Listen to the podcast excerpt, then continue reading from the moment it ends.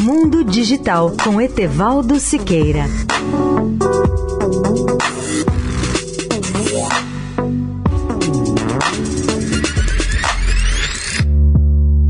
Olá, ouvintes da Eldorado.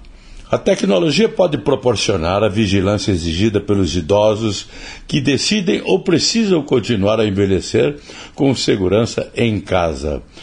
No caso específico da casa inteligente, a tecnologia é usada há muito tempo por cuidadores para monitorar adultos mais velhos.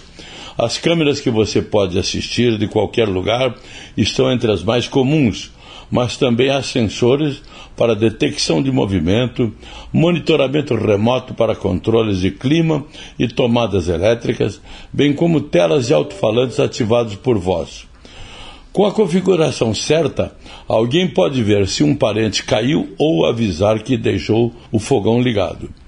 É uma maneira de estender o tempo que eles podem viver em suas próprias casas antes de se mudarem para algum lugar como uma casa de repouso. Mas os dispositivos, muito mais do que se multiplicaram, a partir de sistemas de segurança e vigilância que podem tirar a privacidade e o controle de uma população que tem menos probabilidade de saber como gerenciar a tecnologia por conta própria.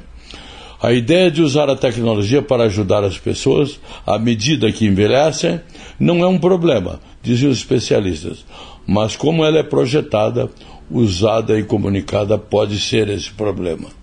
Leia o artigo no portal mundodigital.net.br.